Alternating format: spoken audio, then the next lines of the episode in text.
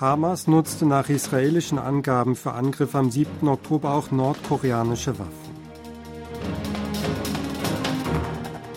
Außenminister überprüft Schutzmaßnahmen für Südkoreaner wegen Konflikts zwischen Israel und Hamas. Seoul will umstrittenes Meinungspapier zu Japans Entschuldigung für Zwangsmobilisierung neu überprüfen.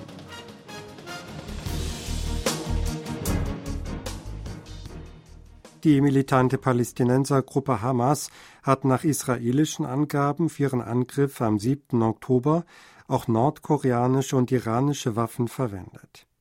Diese Einschätzung wurde am Donnerstag bei einer offiziellen Veranstaltung für die Medien präsentiert. Bei dem Pressetermin wurden zahlreiche Waffen gezeigt, die in angegriffenen Gemeinden im Süden Israels von den Angreifern zurückgelassen worden waren. Darunter befanden sich demnach Landminen, selbst hergestellte Drohnen, Granaten aus iranischer Herstellung und Panzerabwehrwaffen, darunter auch nordkoreanische. Nach Angaben eines israelischen Militärs stammten fünf bis zehn Prozent der Waffen aus Iran und zehn Prozent aus Nordkorea. Die übrigen Waffen seien im Gazastreifen hergestellt worden. Der überraschendste Aspekt sei die Menge der Waffen gewesen, die nach Israel mitgenommen worden seien. Außenminister Park Jin hat am Donnerstag eine Sitzung zum bewaffneten Konflikt zwischen der Hamas und Israel geleitet. Dabei wurden die aktuelle Lage und Maßnahmen zum Schutz der Südkoreaner im Ausland erörtert, gab das Ministerium am Freitag in Seoul bekannt. Park forderte in der Sitzung eine genaue Beobachtung der Situation vor Ort. Zudem sollten das Außenministerium und diplomatische Vertretungen eng zusammenarbeiten, um die Sicherheit der Landsleute in der Region lückenlos zu gewährleisten. Schutzmaßnahmen sollten gegebenenfalls ergänzt werden. Park sagte bei einem Fernsehauftritt am Donnerstag, dass sich derzeit etwa 450 Südkoreaner in Israel aufhielten. Die meisten von ihnen befänden sich in Tel Aviv und Jerusalem, die als vergleichsweise sichere Gebiete eingestuft werden. Die Vertretungen vor Ort überprüften rund um die Uhr die Sicherheit der südkoreanischen Staatsbürger, hieß es weiter. Die südkoreanische Regierung hat beschlossen, ihr bei den Vereinten Nationen eingereichtes Meinungspapier zur Frage der Zwangsmobilisierung von Koreanern während der japanischen Kolonialherrschaft neu zu überprüfen. Das teilte der Sprecher des Außenministeriums Im Su-sok am Donnerstag vor der Presse mit. Die Regierung habe unter Berücksichtigung von Meinungen aus verschiedenen Kreisen zum Meinungspapier ein entsprechendes Verfahren eingeleitet, darunter Konsultationen mit dem Sekretariat des UN-Menschenrechtsrats. Das Verfahren werde in Anbetracht der bisherigen Entwicklung bei den Diskussionen im Inland durchgeführt, erklärte der Sprecher. Man werde darüber informieren, sobald es etwas mitzuteilen gebe. Die Regierung hat in ihrem der 54. Sitzung des UN-Menschenrechtsrats vorgelegten Meinungspapier die Äußerung des japanischen Premierministers Fumio Kishida über sein persönliches Bedauern in Bezug auf die Zwangsarbeit in die Rubrik der offiziellen Entschuldigung aufgenommen. Das stieß in Südkorea auf Kritik. Die chinesische Regierung trifft laut einem Medienbericht Vorbereitungen für weitere Zwangsrückführungen nordkoreanischer Flüchtlinge. Wie die japanische Nachrichtenagentur Kyoto am Donnerstag meldete, arbeiteten chinesische Behörden an einer Rückführung von nordkoreanischen Flüchtlingen, die an mehreren Orten nahe der Grenze zu Nordkorea festgehalten werden. Die Flüchtlinge sollen demnach auf dem Landweg zurückgebracht werden. Nordkorea habe signalisiert, Flüchtlinge hart zu bestrafen. Umso größer sei die Sorge über die Menschenrechtslage der Flüchtlinge, die zwangsweise in ihr Heimatland zurückgeschickt würden, hieß es. Die südkoreanische Regierung mache die chinesische Regierung darauf aufmerksam, dass die Zwangsrückführung von Personen wider ihren Willen gegen internationale Normen verstoße, so Kyoto weiter. Angesichts der zwangsweisen Rückführung nordkoreanischer Flüchtlinge wird China von der internationalen Gemeinschaft dafür kritisiert, Menschenrechte zu missachten.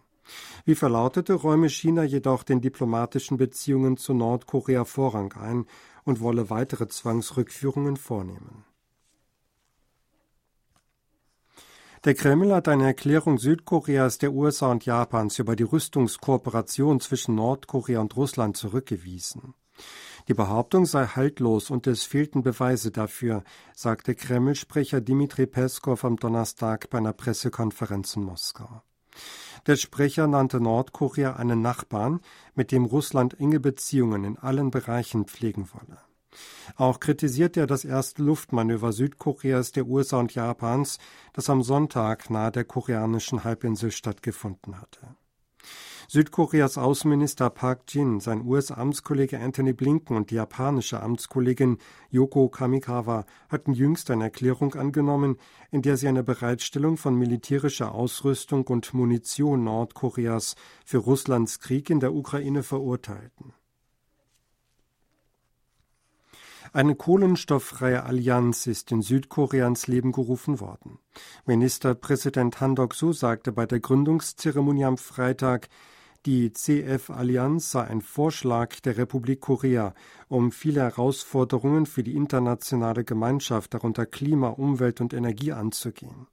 Die CF-Allianz und die CFE Kohlenstofffreie Energieinitiative würden dazu beitragen, Südkoreas Status als globalen Schlüsselstaat festzulegen, auf den die Regierung Yun Song-yeol abziele, sagte Han. Die CF-Allianz wird sich laut der Regierung beispielsweise beim APEC-Treffen im November und auf der Vertragsstaatenkonferenz der UN-Klimarahmenkonvention im Dezember dafür einsetzen, einen internationalen Konsens für die CFE-Initiative zu verbreiten. Die Allianz ist eine Organisation für die Förderung der Initiative für kohlenstofffreie Energie. Bei der Initiative handelt es sich um eine weltweite Aktion dafür, neben erneuerbaren Energien auch Kernenergie, Wasserstoff und Kohlenstoffabscheidung in die Liste der von der internationalen Gemeinschaft anerkannten kohlenstofffreien Energiequellen aufzunehmen. Ministerpräsident Han Dok-soo wird am Sonntag zu einer siebentägigen Reise nach Afrika und Europa aufbrechen, um auf Südkoreas Bewerbung um die Expo 2030 in Busan aufmerksam zu machen. Das Büro des Ministerpräsidenten teilt am Freitag mit, dass Han vom 29. Oktober bis zum 4. November die afrikanischen Staaten Malawi, Togo und Kamerun sowie die europäischen Staaten Norwegen und Finnland besuchen werde.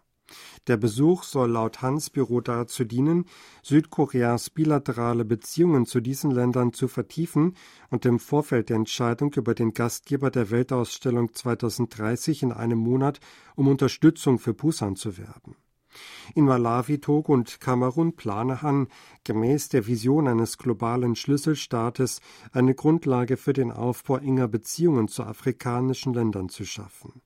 Er werde zudem die Staaten um ihr Interesse für und die Teilnahme am ersten Korea-Afrika-Gipfel bitten, der nächstes Jahr in Südkorea stattfinden werde, hieß es. In Norwegen und Finnland will sich Han für die Stärkung der sogenannten Wertediplomatie gegenüber Europa und die Kooperation auf dem Gebiet der Wirtschaftssicherheit, darunter Klimawandel und Lieferketten einsetzen.